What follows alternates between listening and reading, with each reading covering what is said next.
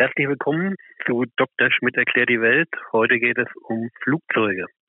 Die Bundesregierung rettet die Lufthansa für 9 Milliarden Euro. Ist das richtig oder falsch, deiner Meinung nach? Tja, das kommt drauf an.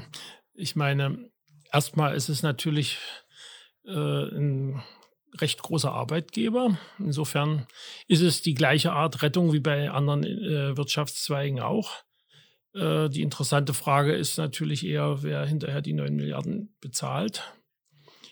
Äh, daneben gibt es natürlich noch verschiedene Diskussionspunkte, die man jetzt auch da hört, dass äh, natürlich man an solche Gelder auch entsprechende umweltpolitische Forderungen knüpfen sollte. Wobei da die Frage ist, ob es jetzt viel brächte, wenn die, wenn die Bundesregierung oder der Bund als Aktionär, als Großaktionär dann ja wahrscheinlich, ähm, wenn der jetzt plötzlich beschließen würde, dass die Lufthansa dann also die ganzen Kurzstreckenflüge einstellt, weil die nur besonders umweltschädlich sind. Ist das denn so? Die Inlandsflüge, sind die wirklich so umweltschädlich, wie behauptet wird? Die Umweltbelastungen oder die Klimabelastungen, zumindest durch CO2, die sind, sind am größten in der Startphase. Also vor Jahren gab es mal äh, eine Zahlenauflistung, was eine, ein Jumbojet, also eine Boeing 747, äh, wie, die, wie die Treibstoffverbräuche sich dort verteilen. Das ist, kann man von der Größenordnung natürlich jetzt nicht für die Mittelstrecken- und Kurzstreckenflugzeuge äh, sagen, aber die aber die, die Gewichte sind ähnlich. Also das heißt, der Jumbo, der verbrauchte im Prinzip äh, alleine schon mal für den Start, für die Startphase, für die ersten zwei Kilometer Flugstrecke, verbraucht er schon mal 23.500 Liter Kerosin. Äh, während im, im normalen Streckenflug sind es dann nur noch 1300. Das, das sind also gewaltige Unterschiede. Äh, nun äh, ist natürlich ein leichteres Flugzeug mit auch mit weniger Kraftstoff in der Luft. Aber nichtsdestotrotz ist die Startphase das, was am meisten verbraucht. Und wenn dann äh, auf einer Kurzstrecke oder Mittelstrecke, wo die Flugzeuge quasi vor allen Dingen äh, praktisch eigentlich meistens fliegen, also das ist ja auch der Witz, deswegen sind ja die ganzen Billigflieger so günstig, weil die Flugzeuge praktisch im Wesentlichen in der Luft sind und Geld verdienen und nicht unten stehen und Geld kosten. Und ähm, da ist natürlich diese, da diese Startphase in jedem Falle anfällt, ist natürlich da ein recht hoher äh, Energieaufwand schon mal drin und entsprechend ein recht hoher CO2-Ausstoß. Ähm, auf der Kehrseite ist natürlich für Strecken bis, also sagen wir mal, Inlandflüge in Deutschland, hast du inzwischen eigentlich äh, auf den, zwischen den großen Zentren recht schnelle Bahnverbindungen und die Bahn hat auf jeden Fall eine deutlich bessere Klimabilanz. Also es gab auch mal von der ansonsten sicherlich äh, nicht sehr, also sagen wir mal so, nicht sonderlich flugfreundlichen Böll-Stiftung, die ja den Grünen nahesteht, gab es mal so eine Auflistung, was so die Kosten äh, bei den verschiedenen Verkehrsarten sind, wenn man alle in externen Kosten mit einrechnet. Äh, da kam am teuersten das Auto wegen der sehr hohen Vergleich zu den anderen Transportmethoden, sehr hohen Unfallquote. Und äh, als zweites kam dann eben die Kurz- und Mittelstreckenflüge, eben wegen der Klimabelastung.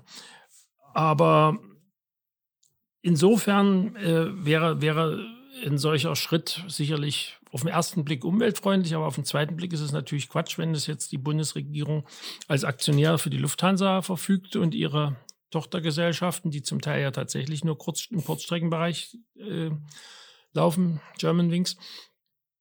Äh, bloß ähm, dann bleiben ja die anderen, die sich momentan darüber beklagen, dass die Lufthansa Geld vom Staat kriegt, wie Ryanair, die machen die gleichen Flüge ja auch, Kurz- und Mittelstreckenflüge, und die würden dann einfach die Lücke füllen. Also für die Umwelt wäre nichts gewonnen. Es ist nicht eine moralische Fantasie gewissermaßen von der Lufthansa, äh, die man jetzt fördert, sozusagen, oder die behaupten rettet, aber auf jeden Fall fördert man sie, von der zu verlangen, dass sie sozusagen weniger Geschäft machen wollen. Das ist nicht nur eine moralische, das ist vor allen Dingen eine ökonomische Fantasie. Ne? Also, weil der Bund ja eigentlich bei, bei diesen sogenannten Rettungsaktionen, wo er als Aktionär einsteigt, rein theoretisch ja die Absicht verfolgen sollte, im Interesse der Gesamtbevölkerung, dass, dass die entsprechenden äh, Beteiligungen irgendwann durch wieder Reprivatisierung wieder reinkämen. Und das kann, passiert natürlich nur, wenn die Lufthansa hinterher wieder profitabel fliegt. Ist es denn wirklich so, äh, dass praktisch äh, so äh, der, der Luftverkehr, der ja immens gestiegen ist in den letzten 20 Jahren, ähm, dass der so zur so schlecht ist für die Klimabilanz oder ist es mehr so ein Gerücht? Jein. Also natürlich ist, ist der Luftverkehr äh, bislang bei den Treibhausgasen äh, nicht der größte Faktor. Allerdings ist es einer, der am schnellsten wachsen. Und okay, Entschuldigung, der größte, wer ist das? Ja, ich denke nach wie vor, es ist in, in, der Energiesektor insgesamt, wobei man dann natürlich äh, global äh, schließt der Energiesektor natürlich auch die offenen Kochfeuer in, in, in armen Ländern mit ein wo die, wo die Menge an Treibhausgasen meistens auch in keinem allzu günstigen Verhältnis zum, zum energetischen Gewinn steht, aber natürlich vor allen Dingen den gigantischen Energiekonsum, den wir selber haben, der immer noch zu nennenswerten Teilen aus fossilen Quellen stammt.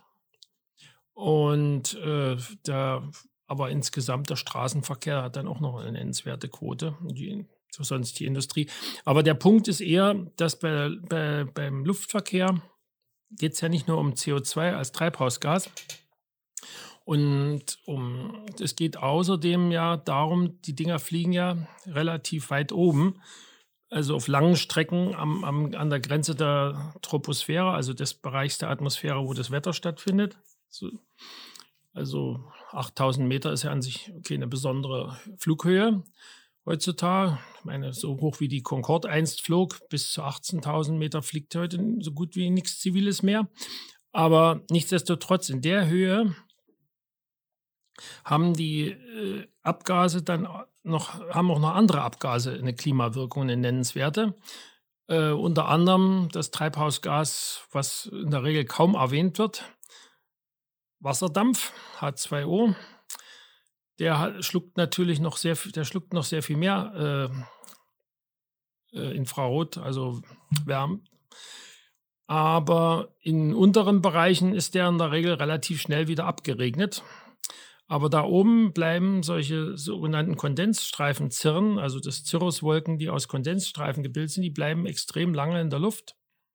Und da ist man bislang sich noch nicht mal so ganz klar, sind die nun eher als Reflektor von Sonnenlicht nach draußen aktiv und somit also eher ein Klimaabkühler oder doch eher einer, der äh, sozusagen als Treibhausglasscheibe die Reflexion von Wärme von der Erdoberfläche mit verhindert.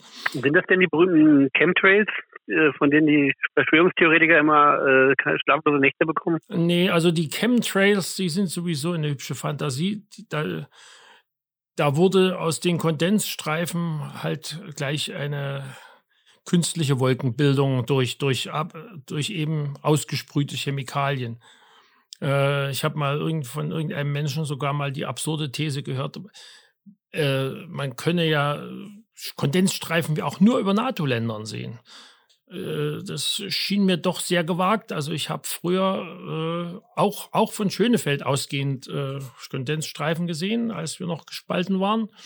Und ich meine, ich hätte auch äh, in Moskau und äh, damals Leningrad, heute St. Petersburg, durchaus gelegentlich Kondensstreifen gesehen. Und ich das werden nicht alles äh, Flugzeuge von außerwärts gewesen sein. Aber äh, das ungeachtet, nee, nee, die, die Kondensstreifen als solche sind erstmal nichts weiter als temporäre Wolken, die künstlich erzeugt worden sind. Es gibt auch einen Vergleich Flug, Bahn sozusagen.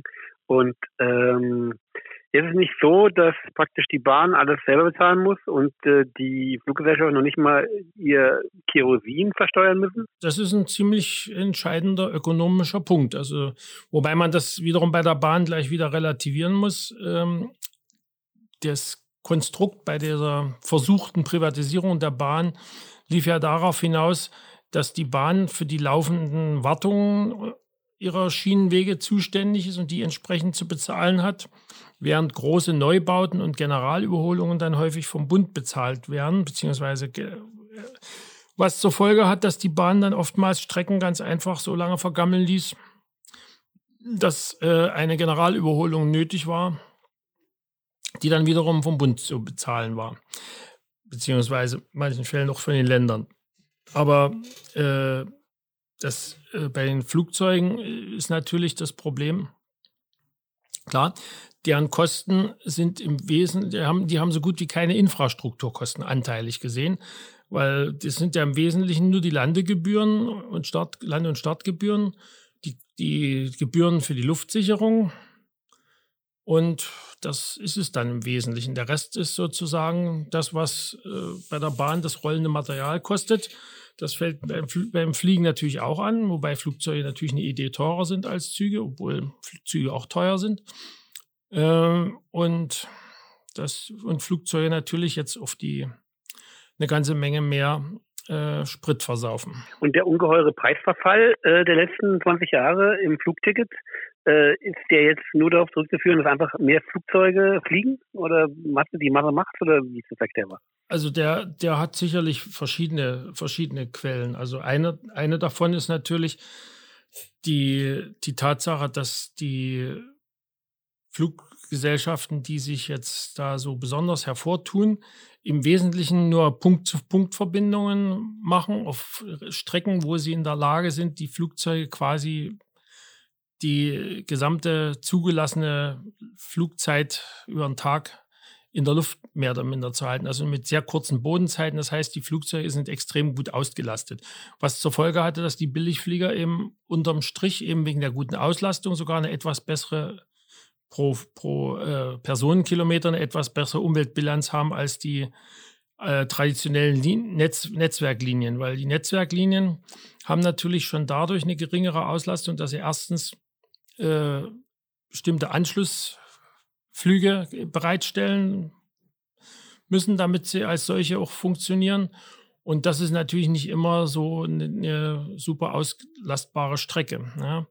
Und ähm, hinzu kommt aber, glaube ich, denn auch die traditionellen Linien sind nicht nur durch die reine Konkurrenz billiger geworden, dass äh, die Herstellung von Flugzeugen jetzt inflationsbereinigt wahrscheinlich einfach durch die größeren Stückzahlen auch günstiger wird und natürlich, dass von Generation zu Generation die Flugzeuge auch pro Personenkilometer wesentlich weniger Sprit äh, brauchen.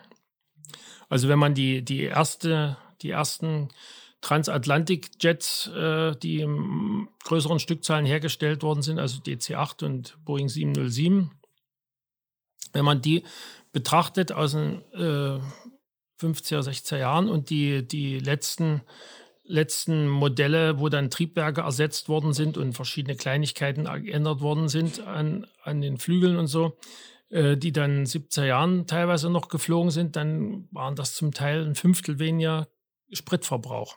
Es gibt also praktisch einen ökologischen Fortschritt im Luftverkehr, könnte man sagen. Ja und nein, ne? weil das, was sie sozusagen pro Flugzeug bzw. pro Personenkilometer sparen, das fressen sie durch die vielen mehr Personenkilometer einfach wieder auf. Ne? Also wer, wer ist denn schon in 60er Jahren auf die Seychellen geflogen, ne? zum Beispiel? Ist denn überhaupt ein Flugverkehr getreu dem grünen Parteiprogramm beispielsweise möglich?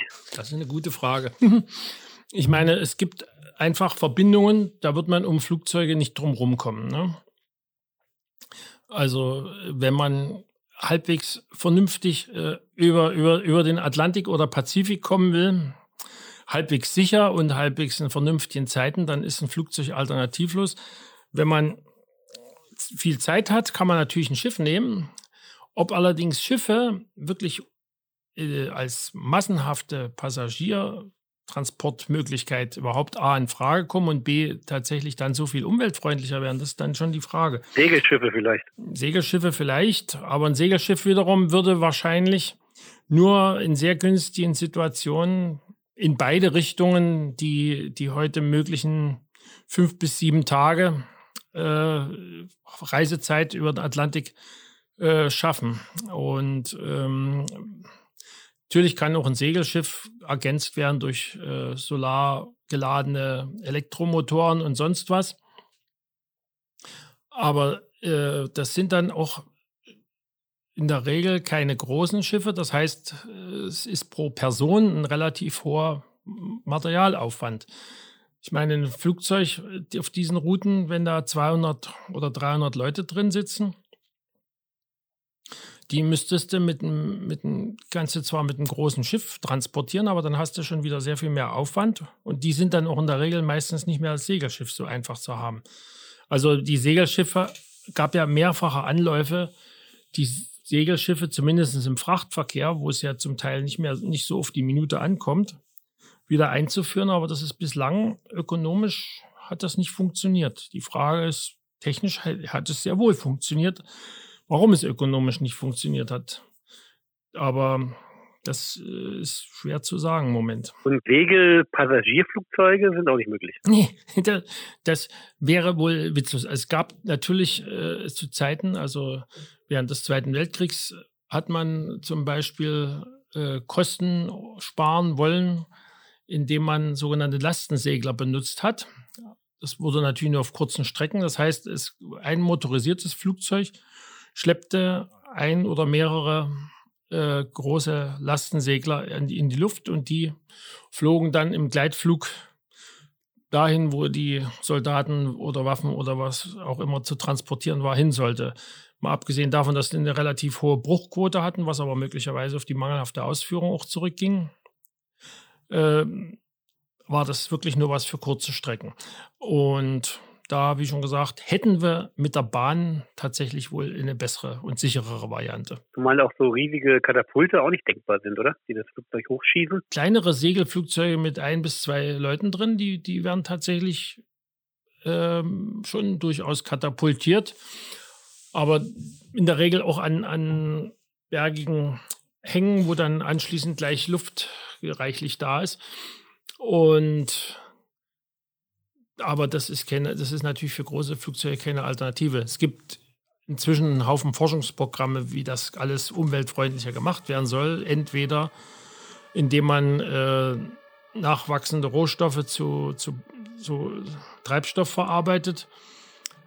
Fragt sich allerdings, ob man damit äh, ein Luftfahrtvolumen von heute wirklich ernsthaft aufrechterhalten könnte, denn ich fürchte, so viel wächst dann doch nicht nach, zumal gleichzeitig ja am Boden nach wie vor uns auch sehr schwer tun mit der Ablösung des Individualverkehrs mit Verbrennungsmotoren. Und die zweite Variante, die auch am Boden ja gehypt wird, ne?